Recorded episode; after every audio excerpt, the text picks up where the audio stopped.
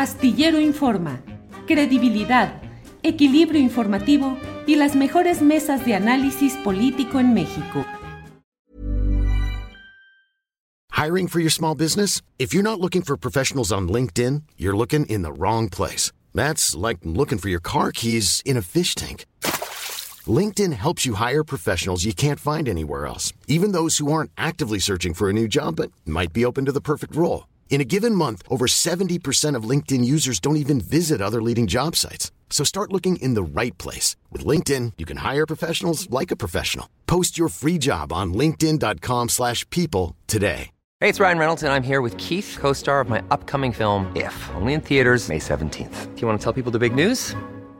All right, I'll do it. Sign up now and you'll get unlimited for $15 a month in six months of Paramount Plus Essential Plan on us. Mintmobile.com slash switch. Upfront payment of $45 equivalent to $15 per month. Unlimited over 40 gigabytes per month. Face lower speeds. Videos at 480p. Active Mint customers by 531.24 get six months of Paramount Plus Essential Plan. Auto renews after six months. Offer ends May 31st, 2024. Separate Paramount Plus registration required. Terms and conditions apply if rated PG. Astillero Informa. Credibilidad, equilibrio informativo y las mejores mesas de análisis político en México. Ya estaba yo acelerando. Guadalupe, buenas tardes. Hola, buenas tardes Julio, un placer estar con ustedes, como todos los jueves a las 2. Eh, un saludo muy grande a Víctor y seguramente en, en unos minutos a Ricardo. Adriana, muy buenas tardes. Gracias. Víctor Ronquillo, buenas tardes. Hola, buenas tardes. Pues un saludo para todos ustedes y para el público que nos escucha. Aquí estamos, mi querido Julio. Muy bien, muchas gracias. Eh, seguramente debe estar por llegar, por conectarse Ricardo Ravelo y vamos nosotros a avanzar en, esta, en este comentario. Eh, me dice Adriana Buentello que ya está por entrar Ricardo, pero vamos iniciando.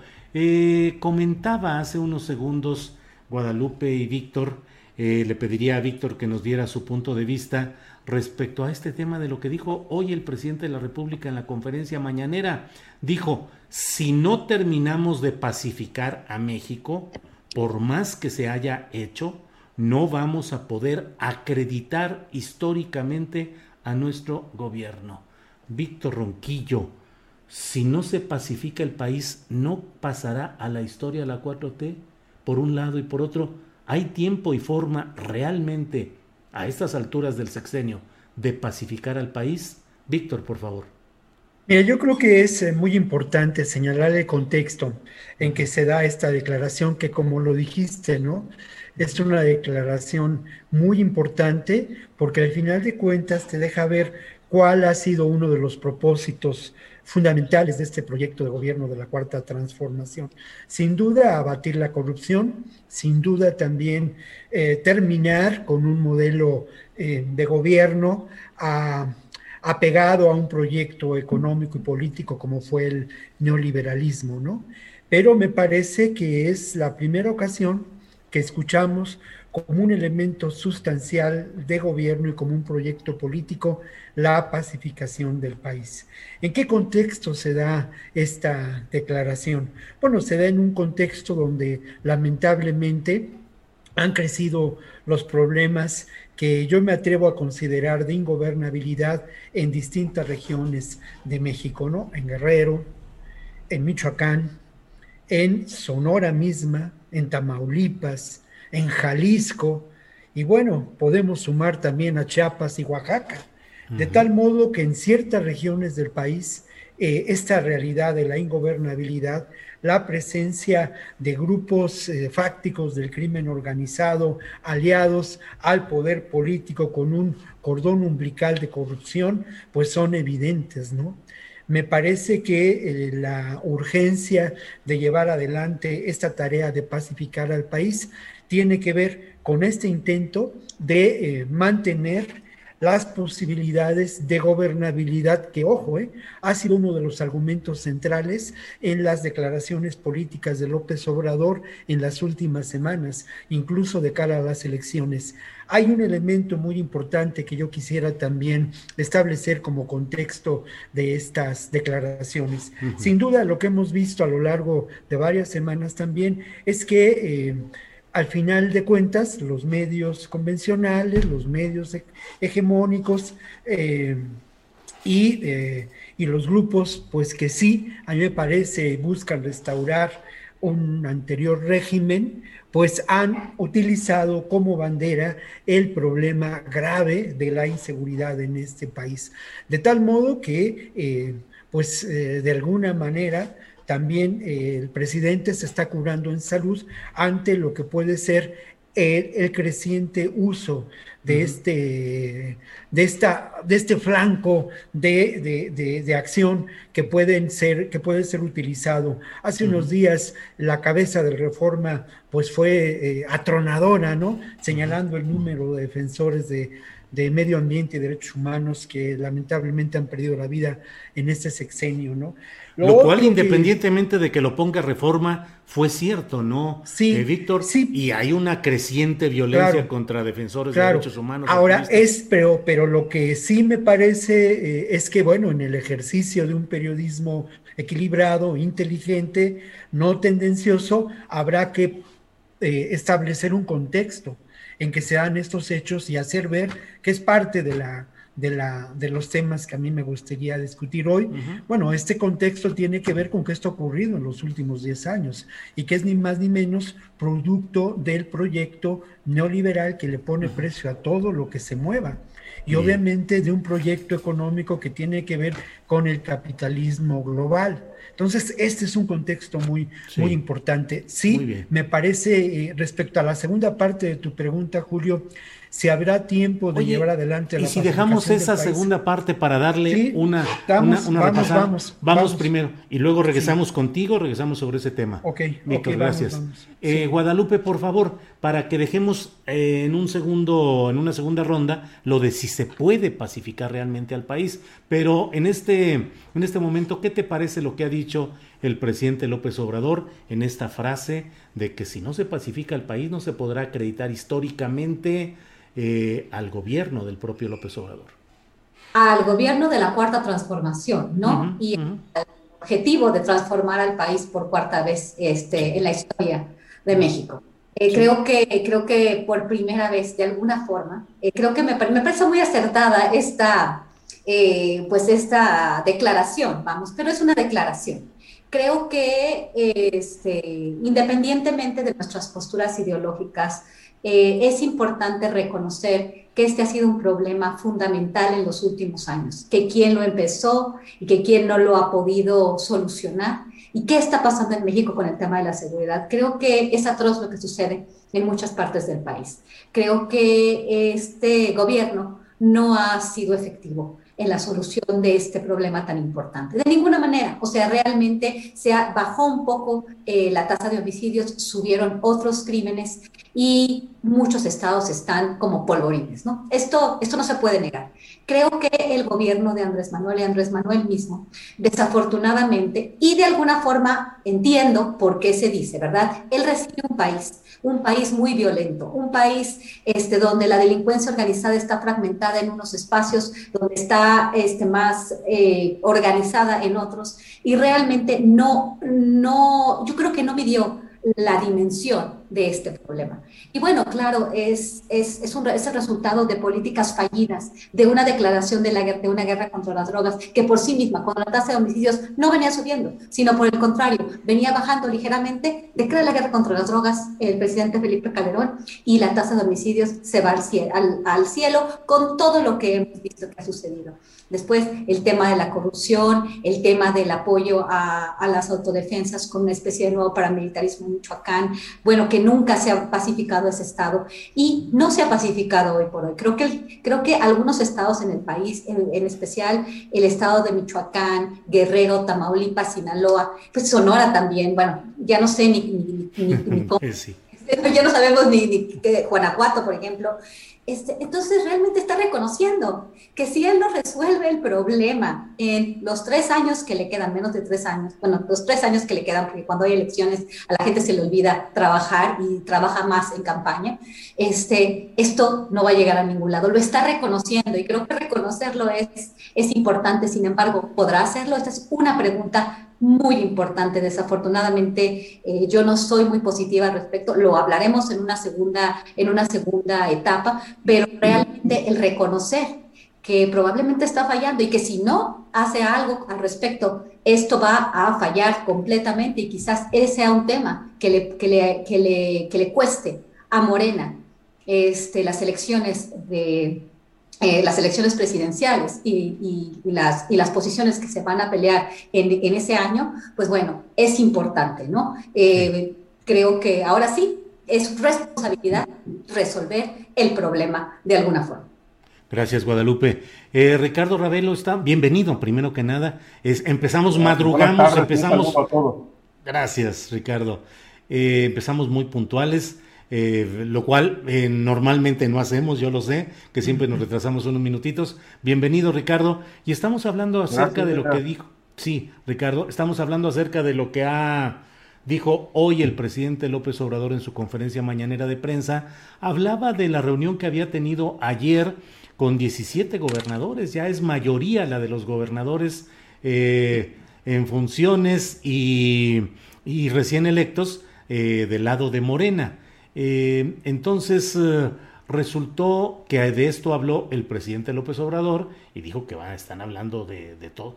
Fue muy peculiar porque además la fotografía muestra a los gobernadores electos y en funciones y atrás está el mando militar, el secretario de la Defensa Nacional, el secretario de la Marina, el jefe de la Guardia Nacional y la secretaria de Seguridad Pública. Atrás, porque la reunión habló precisamente sobre esto. En fin, me he extendido, eh, Ricardo, pero la pregunta es qué opinar de esta frase que dijo. Si no terminamos de pacificar a México, por más que se haya hecho, no vamos a poder acreditar históricamente a nuestro gobierno. Por favor. Ricardo. Mira, Julio, eh, primero que nada, me sorprenden dos cosas. Eh, una, que lo reconozca, pero que lo haga casi tres años después de que tomó posesión como presidente de la República. Es demasiado tarde. A la mitad del sexenio, eh, cuando faltan algunos meses para que se cumpla el primer tramo, el presidente reconoce una realidad que está presente incluso desde antes que él tomara posesión y que ya era crítica. Eh, el gran problema es que nunca, nunca ha expuesto cómo le va a hacer. Eh, siempre ha planteado que están combatiendo las causas, pero eh, me parece que es una forma de argumentar sin entrar en detalles. Nadie se lo pregunta porque son demasiado respetuosos los periodistas que van a la mañanera, no le preguntan las cosas medulares, no lo cuestionan respecto de cuáles son las causas y me parece que cuando él habla de atacar las causas, pues habla de asuntos que son verdaderamente inverificables. Eh, en realidad, a lo personal, yo veo, yo no veo en este momento ninguna estrategia convincente. Es más, no hay estrategia eh, que nos pueda dar pautas respecto de cómo va a pacificar el país. Eh, se habla de negociaciones con el crimen organizado este, que ya salieron a la luz pública cuando la secretaria de gobernación, en un supuesto lapsus, se le salió decir que estaban negociando con grupos criminales y que iban muy, muy avanzadas las negociaciones.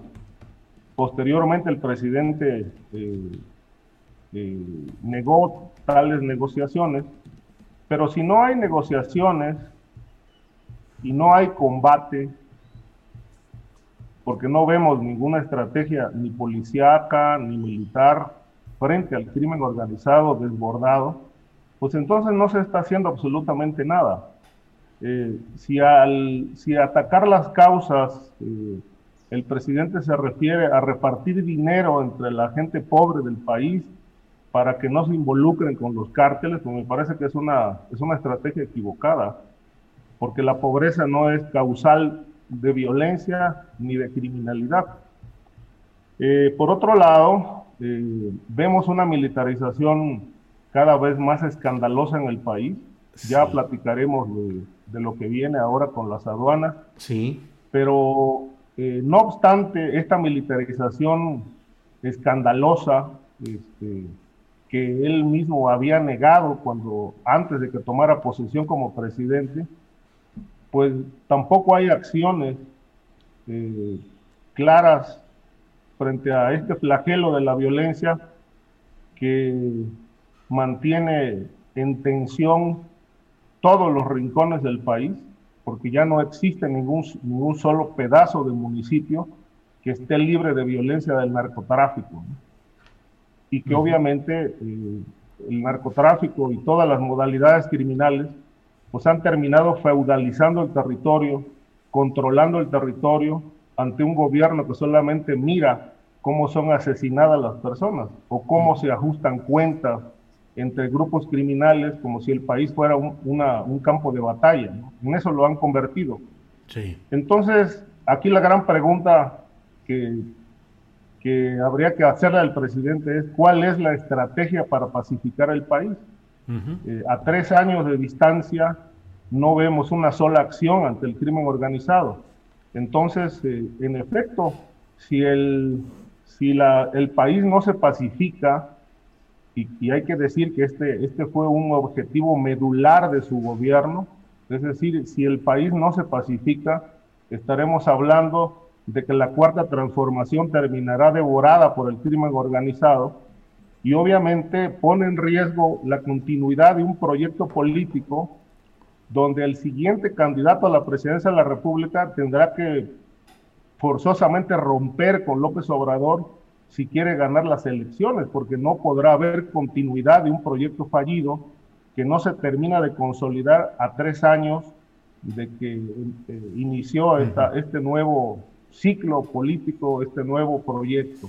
Es decir, si en los próximos, el próximo año no hay una estrategia clara, se pone en riesgo la continuidad de este proyecto y obviamente, bueno, el siguiente candidato sea o no aliado de López Obrador, no podrá continuar con esta política que ha fallado y tendrá forzosamente que romper con el presidente para replantear una estrategia ante el principal problema que enfrenta México, que es la violencia del crimen organizado.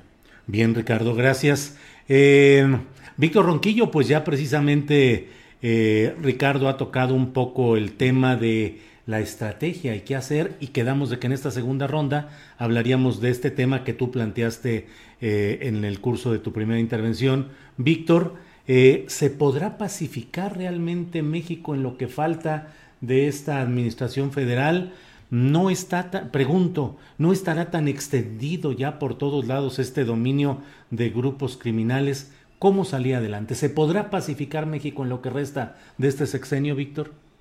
Yo creo que lo primero que tendremos que hacer es dejar de lado eh, estos argumentos que resultan, eh, pues, eh, de alguna manera, recursos para simplificar la realidad, que dejan de lado la complejidad del problema y que lamentablemente corresponden a una perspectiva, desde mi punto de vista, en ocasiones resultado de de la ignorancia, pero en otras resultado de una interpretación que conviene a los intereses de lo que podemos considerar el capitalismo global, ¿no?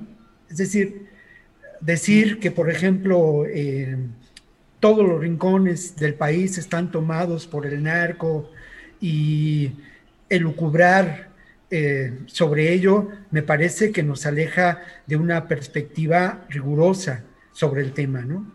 Creo que valdría la pena tratar de ir más allá de estas eh, frases hechas que no corresponden necesariamente a, Ricardo de manera exclusiva, sino que son parte de la argumentación que hemos escuchado eh, en relación al problema de la seguridad.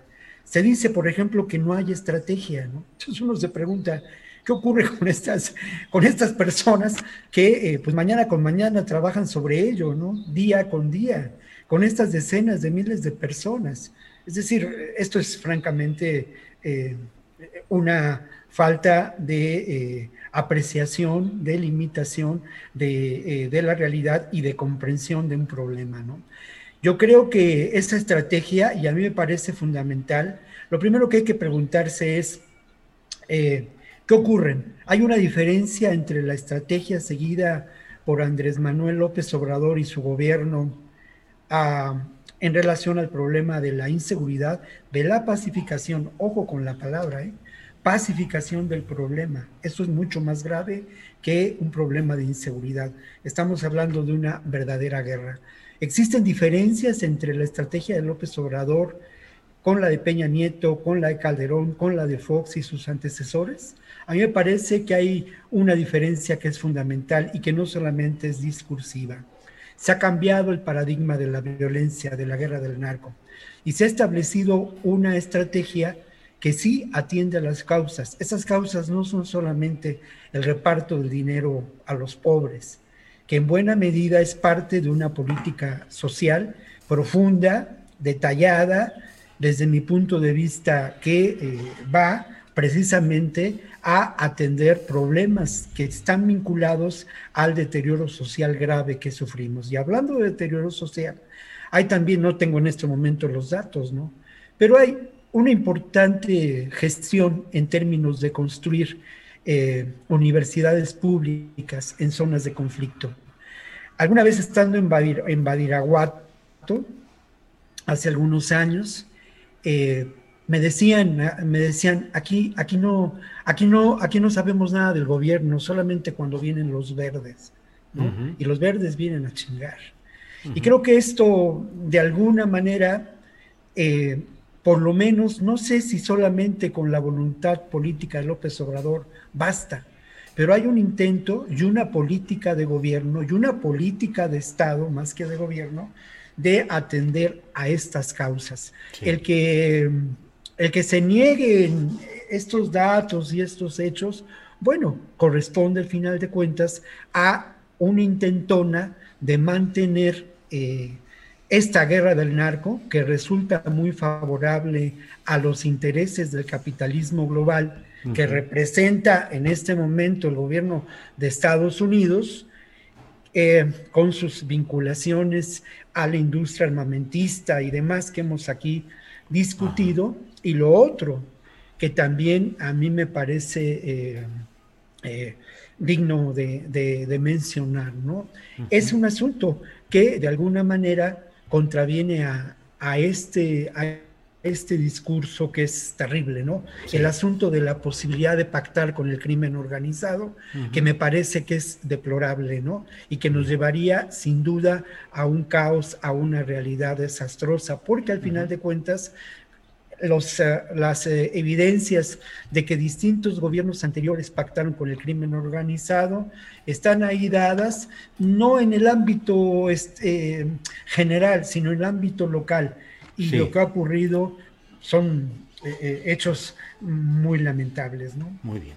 Gracias, Víctor. Eh, Guadalupe Correa, por favor, tu opinión sobre lo que se está hablando, que son temas polémicos en cuanto al enfoque que se da a todo este, lo que está sucediendo en el país. Y por otra parte, pues la pregunta que, que estamos planteando, ¿se podrá pacificar todavía este país en lo que resta de este sexenio? Mira, Julio, mi respuesta es no, definitivamente no. Y creo que en esta, en esta conversación me encuentro un poco en el medio. Eh, estoy, estoy de acuerdo con algunas cosas que dice Ricardo y con algunas cosas que dice Víctor. Definitivamente en el tema de la posibilidad de que el gobierno haya dicho que va a pactar con el narco, eso mm, realmente no tenemos ninguna evidencia y creo que esto no es, no es el punto de la discusión. Yo también estoy eh, terminantemente convencida en que no se puede, para pacificar un país, para, para, pacificar una región, para pacificar cualquier tipo de, de, negociación, no se puede, no se puede pactar con un ente criminal. Por lo tanto, esa no es una opción. Y no estoy tan segura que, que estas declaraciones de la Secretaría de Gobernación los hayan puesto en esa dirección. No estoy segura de eso. Realmente eh, puede haber tenido un lapsus. Realmente no tengo ninguna evidencia en este sentido. Por el otro lado, también estoy de acuerdo con Víctor en que este gobierno, así como me imagino que los gobiernos pasados tenían un objetivo, este, pues claramente de, arreglar este problema, porque todos los gobiernos deben estar conscientes de que si no resuelven este problema tan importante, no van a poder extender su capacidad de seguir teniendo influencia o al partido que representa. Eso es una cuestión lógica de todos. Yo también reconozco que el presidente de México tiene otra de lo que debe ser la seguridad en México, lo manifestó durante el periodo de transición, cuando llegó a gobernar se da cuenta que no puede este, dar abrazos este, sin dar balazos, y entonces en realidad se, se, encuentra en que no tiene policía federal que le, que le haga caso, forma la Guardia Nacional. Sin, eh, y este proyecto que Víctor eh, refiere como hay un proyecto de Estado en el tema de la seguridad, yo en realidad no lo veo. Puede que haya una intención, pero en realidad yo no veo los resultados.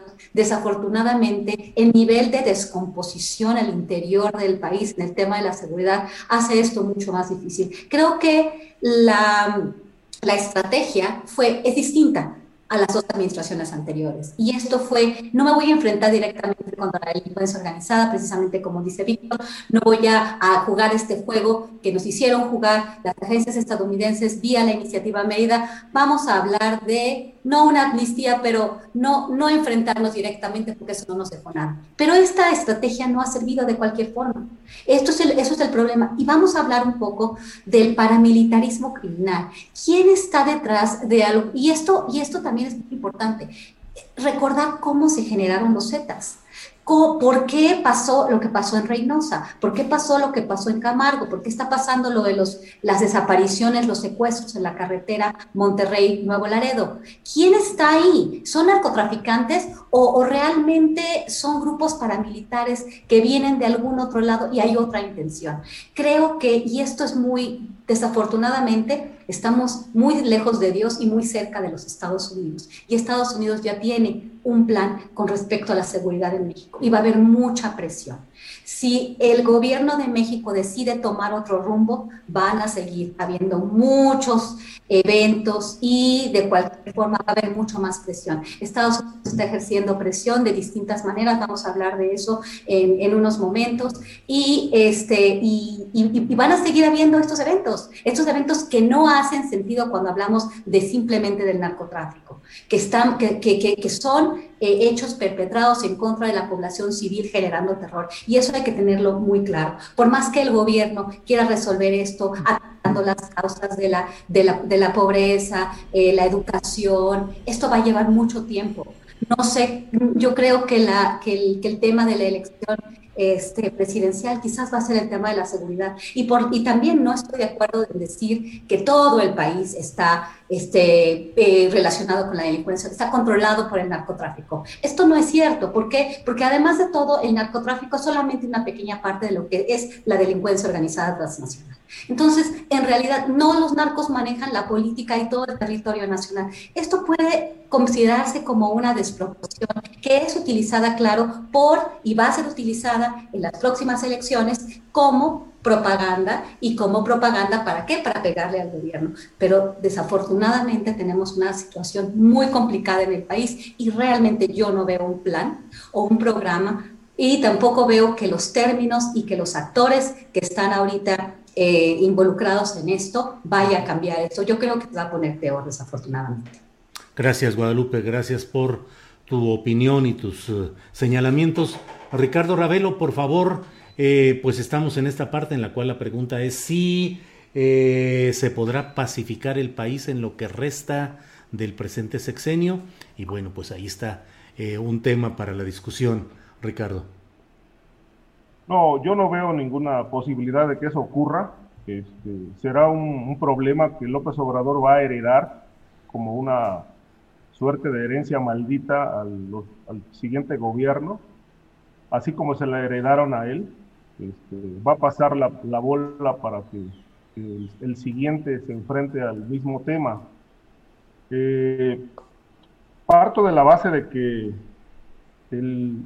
poco antes de que tomara posesión eh, como secretario de Seguridad Pública Federal, yo tuve la oportunidad de platicar con Alfonso Durazo y hablamos de este asunto, cómo le van a entrar al tema de la inseguridad pública y sobre todo al asunto del crimen organizado.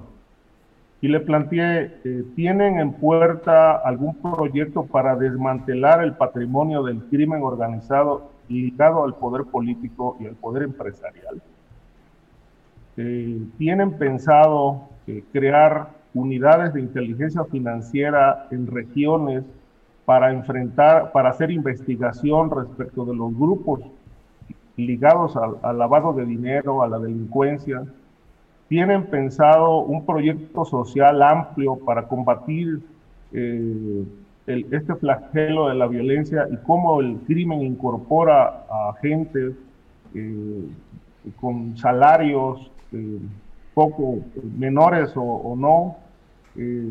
es decir, tienen pensado una estrategia integral para enfrentar esto. Le van a pegar a la narcopolítica a los gobernadores vinculados al crimen organizado? Y su respuesta fue, no creo que lleguemos a tanto. El objetivo inmediato es lograr la pacificación del país. Eh, pero no dijo cómo. Eh, y esto me, me, remite un poco al tema italiano, que fue peor que lo que estamos viviendo en México, y la estrategia italiana fue, fue integral. Fue enfrentar, por un lado, las investigaciones para el, el desmantelamiento patrimonial del crimen organizado vinculado al poder y a los empresarios. Trabajaron en el tema del desempleo, en el rescate de grupos sociales, en el, la, el, el, aseguramiento de empresas que lavaban dinero y las pusieron a funcionar para beneficio social, en la educación, en crear empleos, en rescatar, eh, digamos, la, la, la, seguridad en distintas regiones. Es decir, no trabajó solamente en una vía, eran por lo menos 10 ejes, 10 puntos centrales de esa política antimafia. Hiring for your small business? If you're not looking for professionals on LinkedIn, you're looking in the wrong place. That's like looking for your car keys in a fish tank.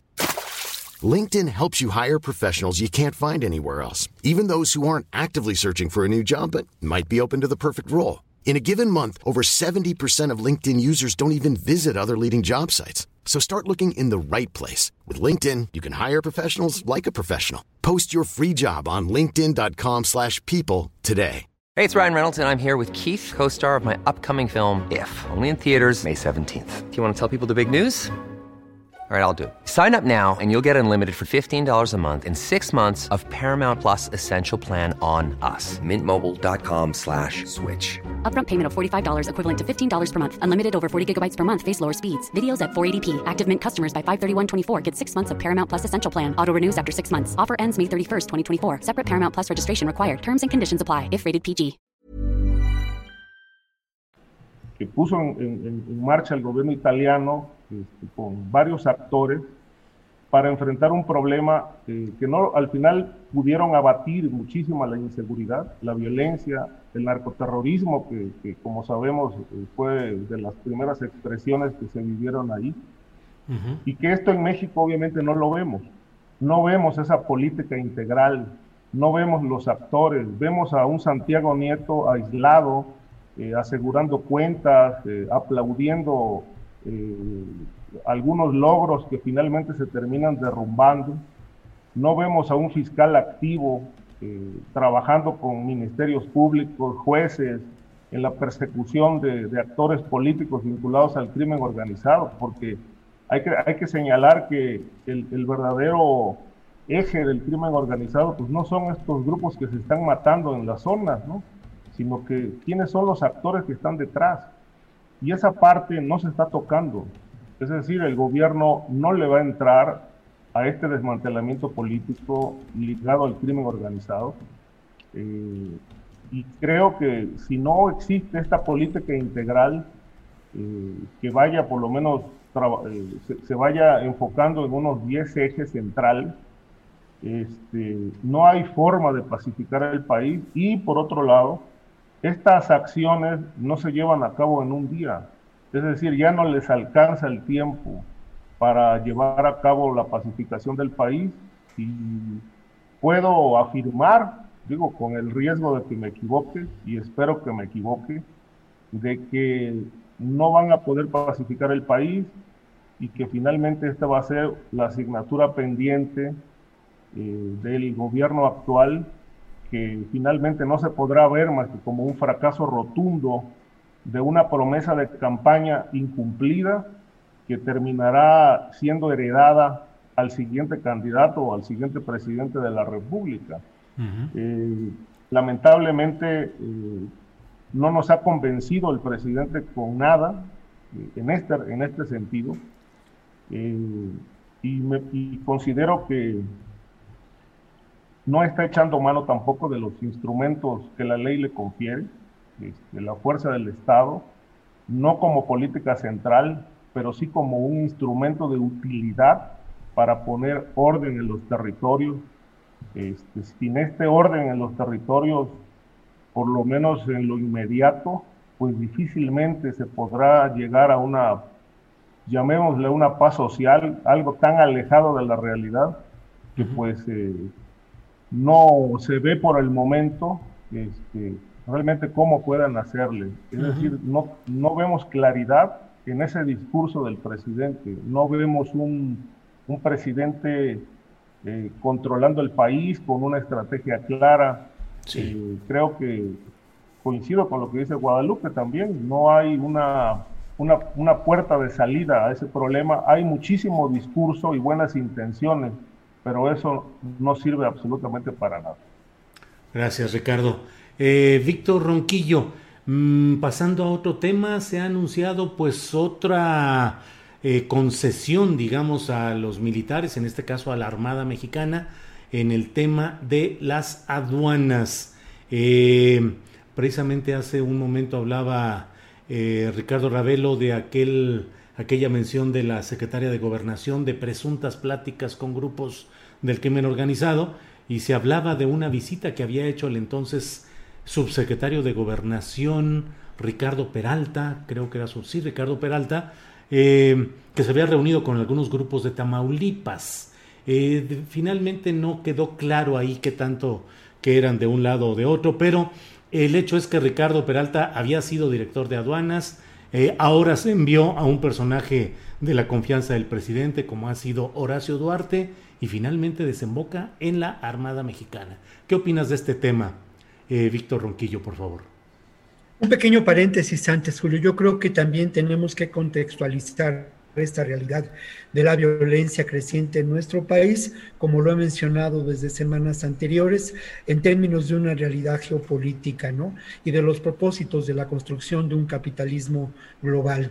Me parece que tenemos que relacionar estos hechos con la estrategia de la guerra del narco. Y lo que está ocurriendo en nuestro país, sin duda, tiene que ver muy claramente con algunas intenciones de generar una inestabilidad social.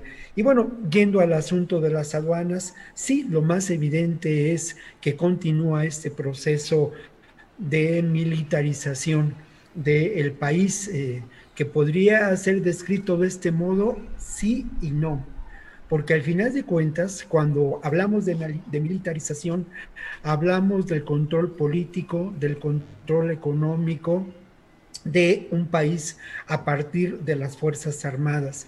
Me parece que este no es el caso, que no estamos viviendo esa realidad. Me parece que en estos momentos se vive una realidad política muy compleja, muy eh, dinámica, eh, con muchas vicisitudes, pero en donde el ejército y las Fuerzas Armadas no tienen el control político ni económico del Estado mexicano. Entonces, eh, estos eh, procesos son enormemente complejos, ¿no? Y creo que también es parte de, digamos, del análisis que hemos desarrollado a partir de la realidad de las aduanas, de lo que se dice en los medios, ¿no? De este enorme potencial de corrupción que existe en las aduanas de nuestro país.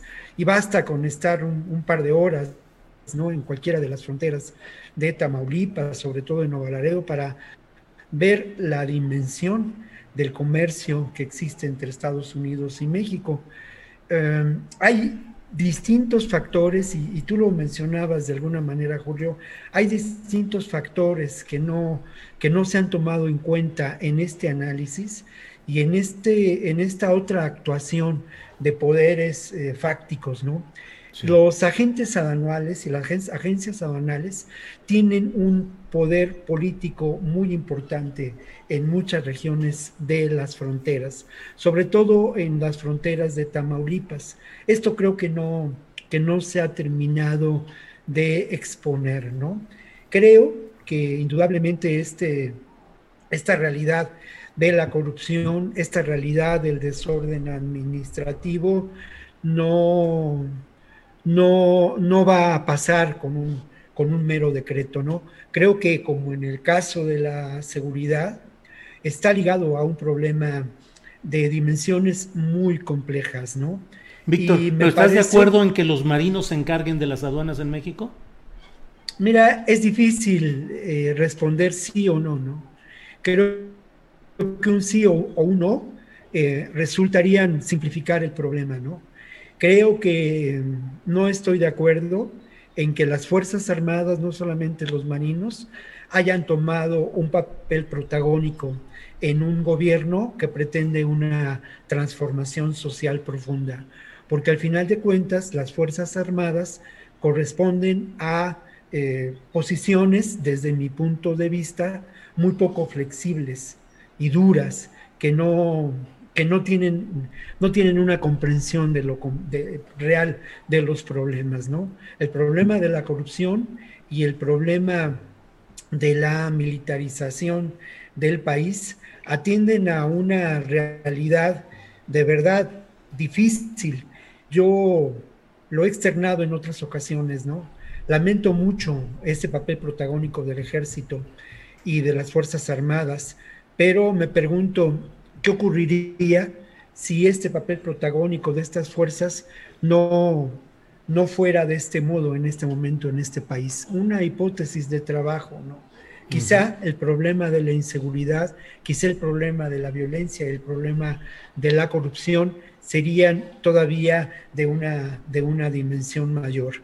Em, creo, Julio, honestamente, que ante estos hechos no, no podemos eh, atenderlos con respuestas mm, limitadas, ¿no?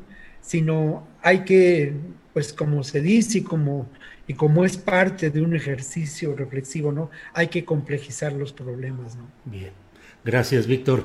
Eh, Guadalupe Correa, eh, por favor, este tema de la, eh, las aduanas ahora con un decreto que cambia la relación y que ahora establece a la Armada de México, a la Secretaría de Marina, a cargo de estos espacios. Por favor, Guadalupe.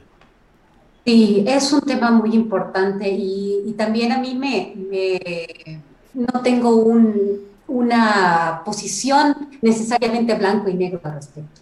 Es, es complejo, eh, pues yo viví en la frontera ocho años y sigo yendo mucho a la frontera, hago investigación en el estado de Tamaulipas y lo conozco bastante bien. El tema de las aduanas, te digo, hace poco estuve viajando por toda la frontera. Esta nueva militarización, no es que ya este, Andrés Manuel López Obrador militarizó el país, obviamente, ¿no? esto obviamente ha sido también usado por la oposición, que, alguna vez lo, apoyó y ahora, y ahora dice, no, pues qué horrible, ¿no? Que están los militares en todo Bueno, este, sí hay un control ya, de ya. Este, yo cuando pasé varios puntos fronterizos, ahí estaba la Marina, las Fuerzas Armadas Mexicanas, su presencia era mayor que nunca. Yo no la había visto así y eso que cruzo muy seguido. Este, básicamente también conozco cómo funcionaban las aduanas, principalmente en la ciudad de Matamoros y en la ciudad de Nuevo Laredo.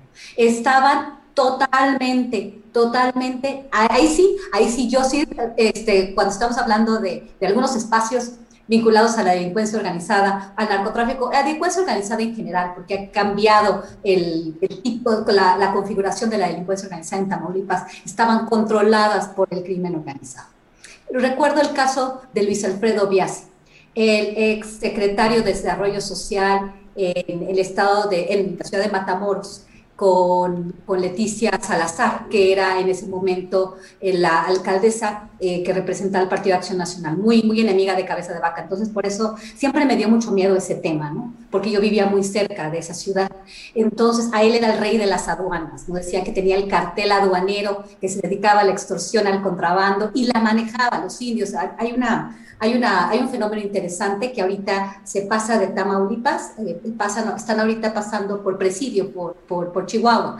este, por esta aduana, de ahí pasan los centroamericanos que están en Estados Unidos y pasan coches usados con muchas de las necesidades de, productos para ir a, este, a, Centroamérica. Al parecer, Luis Alfredo Biasi, y esto está, este, no, esto está este, avalado por algunos reportes de prensa, principalmente de prensa de prensa local que supuestamente extorsión, estos migrantes este, que llaman los transmigrantes centroamericanos tenían que pagar derecho de piso. Ahorita pasan por el estado de Chihuahua eh, después del COVID, ¿no? Pero ya tenían, ya, ya sabían cómo pasar, ¿no? Era, era, y, lo, lo, llevaba Luis Alfredo Biasi, ¿no? Que también supuestamente estaba relacionado y hay muchos reportes en la, en la prensa local, en los blogs, este, de, y terminó él en la cárcel, ¿no? Dicen que desde Tamatán eh, este, él, pactaba con Eugenio Hernández y además de todo seguía controlando la aduana de los indios, ¿no? O sea, la, aduana de Matamoros. Entonces, este, esta historia es una pequeña historia que nos muestra cómo por,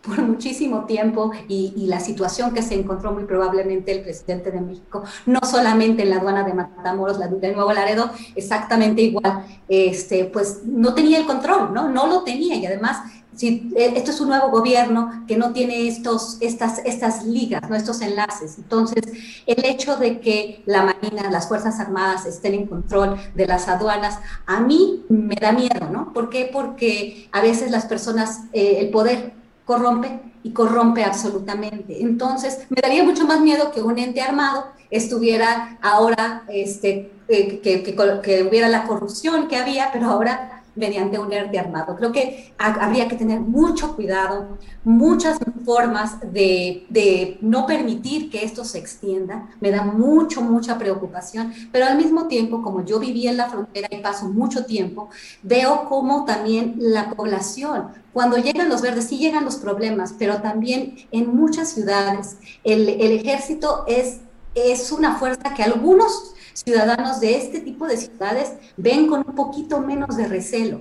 Yo no es que lo vea con menos recelo, pero cuando estábamos entrando a Agua Prieta y veo a los soldados, digo, y, desafortunadamente quizás otras personas que no conozcan bien la región, cuando yo diga, me sentí un poco más segura, porque fui a, ese, eh, por ese, por ese mismo lugar, por Agua Prieta, hace dos años, en 2019, y la situación era, era, era terrible. No digo que ahorita haya cambiado, simplemente pasé y el día que yo estuve no sentí el miedo, vamos, ¿no? No, no, no lo estoy vinculando necesariamente a la presencia del ejército, pero si las cosas se hacen bien, pueden funcionar, porque las aduanas en el país están tomadas por actores corruptos y por delincuencia organizada, y en algunos en algunos estados fronterizos, por la delincuencia organizada casi en su totalidad, y me atrevo a decir que este es el caso de Tamaulipas, eh, del estado de Tamaulipas. Entonces, pues tengo estas dos, estas dos este, posiciones, ¿no? Me da mucho miedo verlos ahí porque pueden corromperse, hay mucho dinero fluyendo, hay mucho, mucha posibilidad de extorsión, de, de, hacerse de dinero,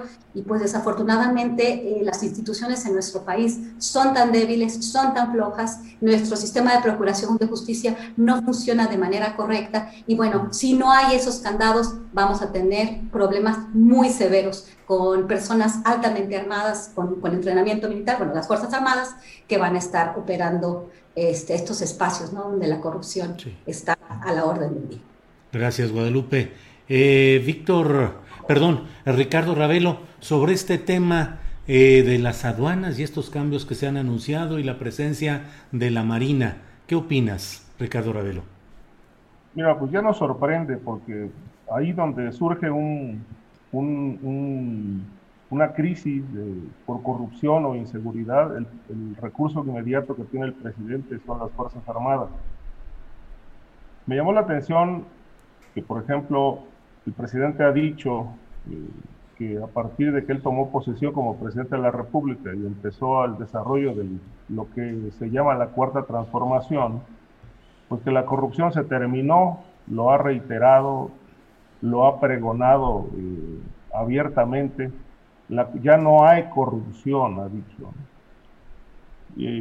yo plantearía, por ejemplo, que antes, antes de que empezara su gobierno, tuve la oportunidad de platicar con tres aspirantes a convertirse en administradores de aduana.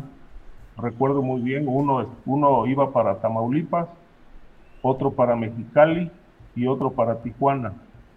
vinieron a negociar la compra de la administración de la aduana y hablaban de 4 hasta 5 millones de dólares por el puesto. Este fue el planteamiento que les hicieron quienes estaban repartiendo los cargos por parte de lo que más tarde sería el gobierno de la Cuarta Transformación. Estaban vendiendo las administraciones en esas sumas y obviamente dependiendo la importancia de la aduana, pues era el costo. Y recuerdo que ellos vinieron a presentar su currículum porque ya traían mucha experiencia en, estas tareas, eh, eran expertos en comercio exterior, habían hecho ya una larga carrera en las, en las aduanas, pero se toparon con que había que pagar por el cargo, es decir, no, no era tomado en cuenta su experiencia ni su trayectoria, sino que por el puesto en, en Mexicali o en o en, Tijuana había que pagar sobre 5 millones de dólares para, no, para nombrar los administradores. Obviamente eh, no quisieron porque les, plantearon que, bueno, ellos plantearon que, que no era posible pagar esa suma porque esto implicaba que para recuperar la inversión había que ligarse al crimen organizado y al contrabando. Eh, hay que recordar también Ricardo Peralta fue el primer administrador general de aduanas y que salió por un escándalo de corrupción que tronó en el Aeropuerto Internacional de la Ciudad de México. Eh, luego lo cobijó la señora secretaria de Gobernación, dándole una subsecretaría, y luego lo corren bajo el argumento de que ya no había presupuesto para sostenerlo ahí debido a la autoridad republicana. Cabe decir que Ricardo Peralta fue el principal impulsor de la llamada ley Bonilla y fue el encargado de pagarle, según las acusaciones que surgieron en ese entonces, a los diputados de Baja California con dinero que salió de la aduana de Mexicali y que según se dijo entonces provenía del crimen organizado. Eh, este es más o menos un, planteamiento muy sucinto eh, de, qué tamaño es, la corrupción en las 49 aduanas del país, que bueno, gran parte de ellas, como dice Guadalupe, en efecto, eh, han sido tomadas por el crimen organizado, no de ahora, sino desde hace muchos años.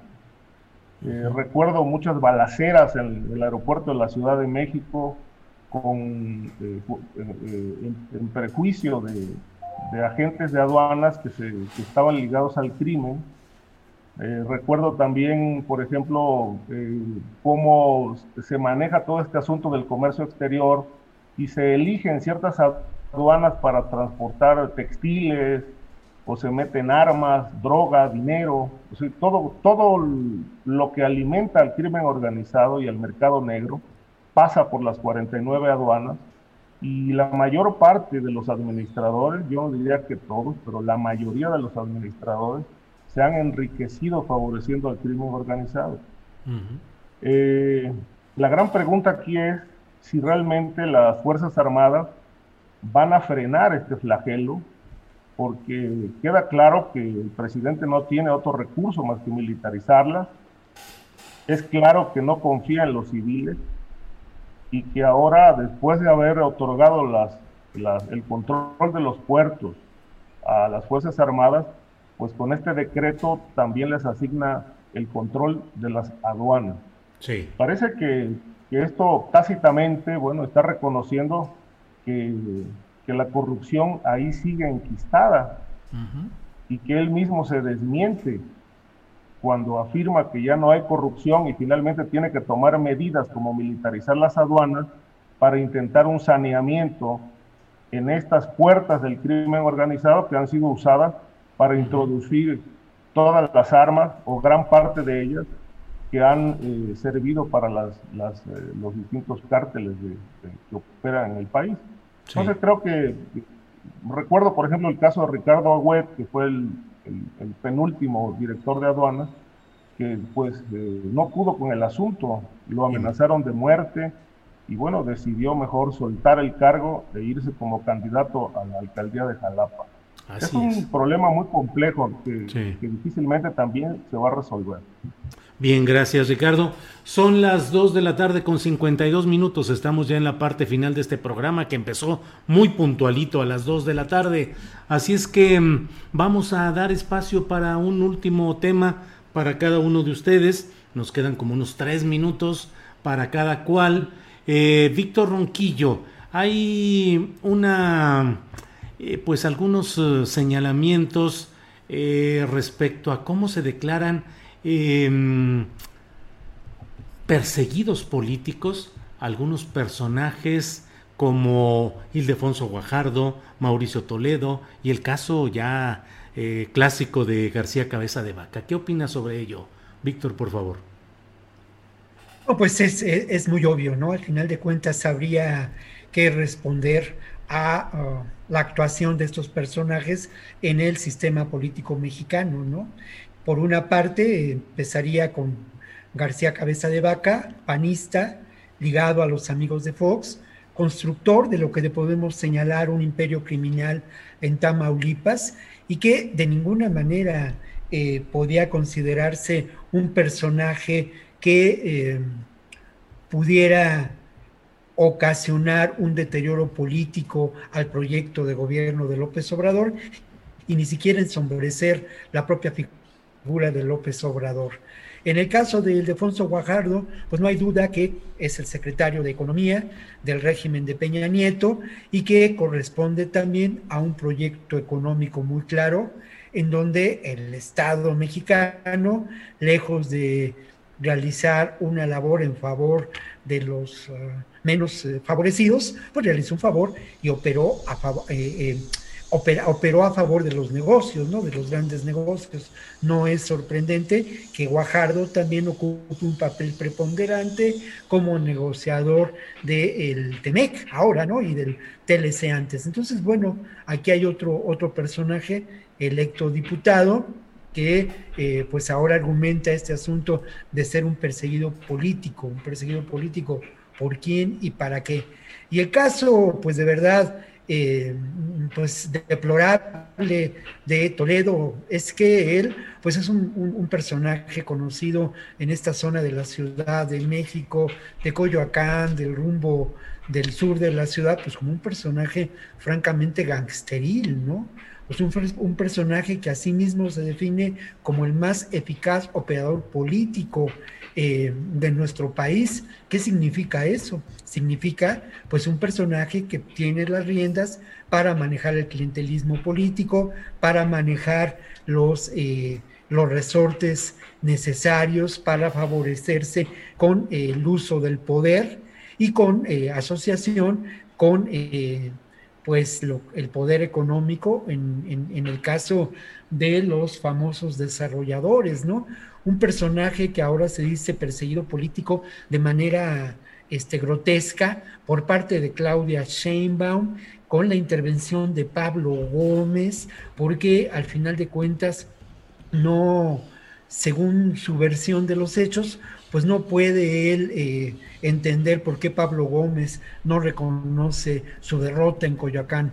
De verdad, son tres ejemplos muy claros de la decadencia, de la crisis del sistema político mexicano que lamentablemente no, no se ha transformado, aunque a mí me parece que eh, el que estos personajes sean señalados por sus eh, delitos de enriquecimiento ilícito, pues nos hace ver que las, que las cosas pueden cambiar, pueden transformarse y lo mismo que en el caso de Lozoya, que queda como una, gran interrogante y un gran pendiente, bueno, en lo mismo, lo mismo es muy importante que se ventilen estos asuntos, ¿no?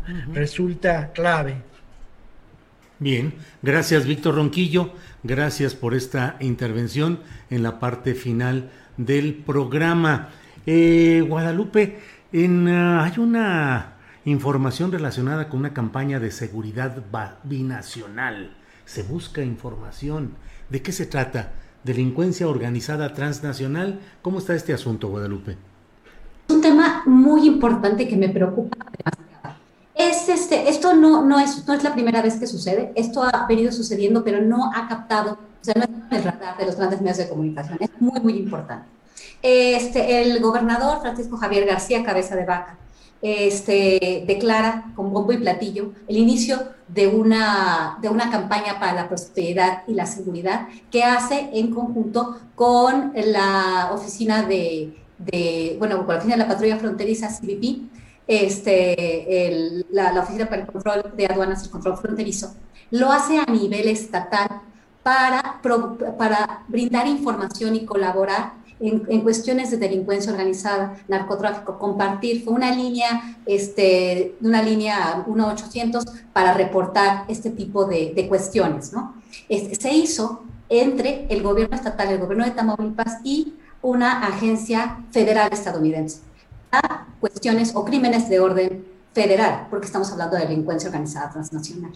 Esto es muy delicado. Yo este, estuve hablando varias veces y criticando este programa. ¿Por qué? Porque cuando se da información a los Estados Unidos, aquí se provoca una... Eh, no sabemos cómo se maneja, se dan arrestos en Estados Unidos y aquí se empiezan a pelear los grupos de delincuencia organizada. Aparentemente esto pasó, según versiones del, del Dallas Morning News, con, eso es una de las versiones que supuestamente provocó la guerra entre el cartel del Golfo y los Zetas. Tenemos otras versiones, pero bueno, esta es una versión muy, muy interesante, muy importante. Es, es, es, es preocupante que las autoridades federales no estén invitadas, ¿no? porque estamos hablando de órdenes, de, de, crímenes de orden federal.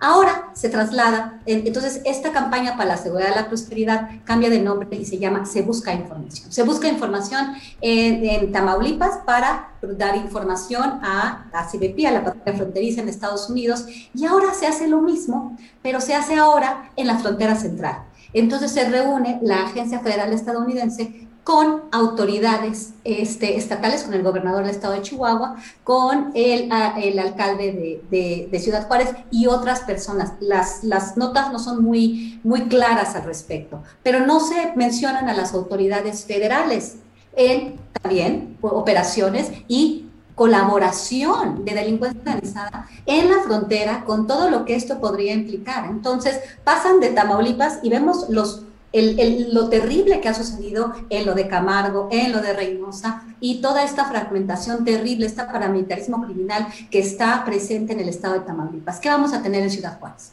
¿Qué vamos a tener en el estado de Chihuahua, en la frontera de Chihuahua con, con Texas y con Nuevo México?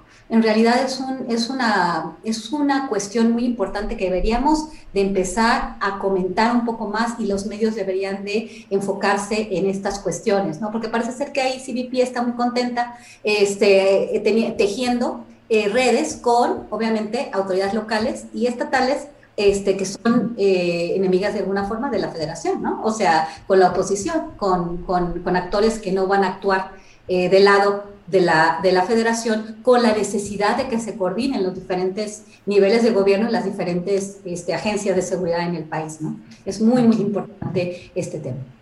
Bien, muchas gracias eh, Guadalupe.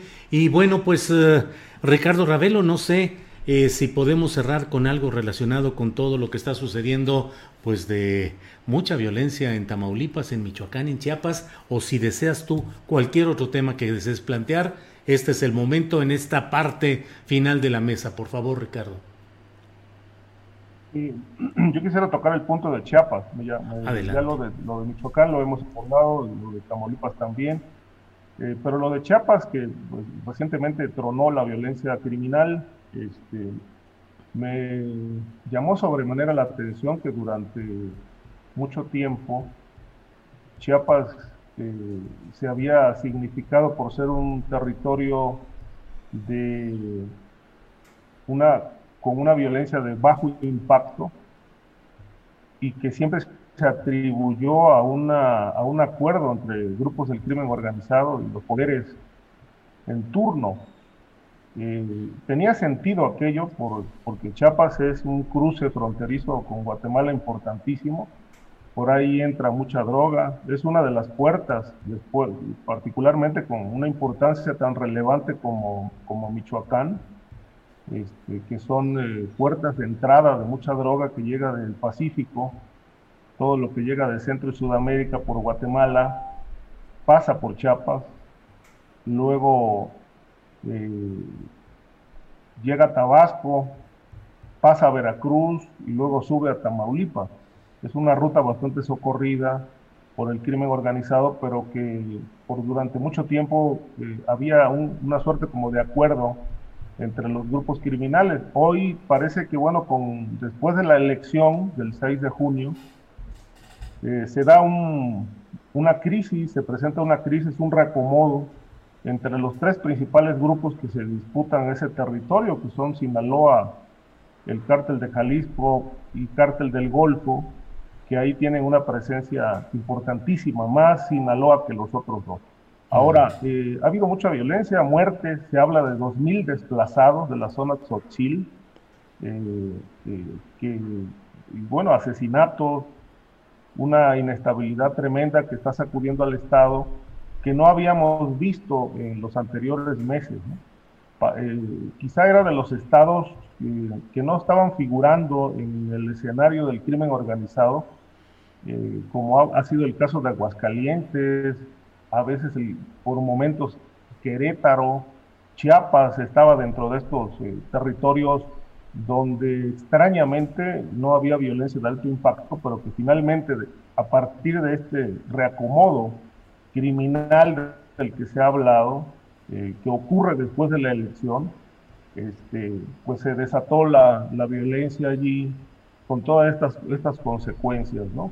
Me parece que, bueno, esta situación tiende a, complicarse eh, por la misma causa que hemos hablado, por la falta de, intervención del gobierno para pacificar el territorio. Es un caso muy parecido al de Aguililla, donde, bueno, eh, finalmente han fracasado los, los eh, pequeños intentos de, de lograr una pacificación allí. Pero entiendo que que toda esta situación de la violencia este, difícilmente se va a resolver si primero no, no establecen las nuevas reglas del juego quienes están disputándose el control territorial. Eh, antes, siempre lo he sostenido, lo he publicado, este, antes que el gobierno actúe, eh, la paz social pasa por el, el acuerdo entre los grupos del crimen organizado y si esto no ocurre, pues bueno, seguiremos lamentablemente viendo violencia. Ricardo, muchas gracias y muchas gracias a los tres compañeros por esta posibilidad de tener una mesa segura, una mesa que ha abordado con toda claridad y creo yo, siempre lo digo, con la eh, mayor puntualidad, precisión y profundidad, temas difíciles como son los relacionados con la seguridad pública y todas las vertientes eh, que abordamos en esta mesa. Así es que, Víctor Ronquillo, como siempre, muchas gracias y buenas tardes. Gracias y bueno, pues un saludo para, para los tres, para Adriana Buentello también y obviamente para el público que nos escucha. Muchas gracias, Julio. Al contrario, Víctor. Guadalupe Correa, muchas gracias y buenas tardes. Buenas tardes, Julio. Eh, muchas gracias por todo. Eh, un saludo a Víctor, a Ricardo, a Adriana también. Y bueno, nos vemos la próxima semana. Gracias. Eh, Ricardo Ravelo, gracias y buenas tardes. Igualmente, Julio. Gracias. Saludos para Víctor, para Guadalupe, también para Adriana, que nos, está ayudando en toda esta transmisión, y al público que, que nos está siguiendo, que nos ha seguido en esta transmisión. Muchas gracias, muchas gracias. Seguimos adelante.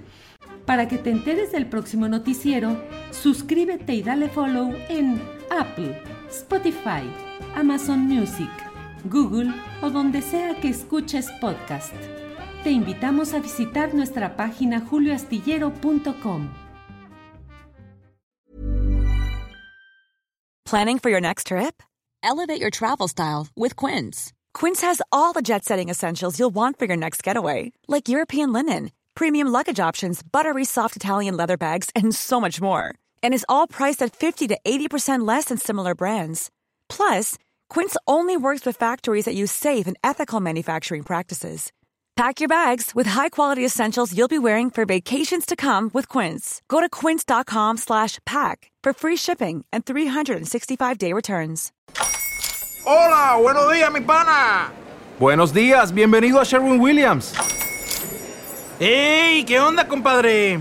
¿Qué onda? Ya tengo lista la pintura que ordenaste en el ProPlus app. Con más de 6.000 representantes en nuestras tiendas listos para atenderte en tu idioma y beneficios para contratistas que encontrarás en aliadopro.com. En Sherwin Williams somos el aliado del PRO.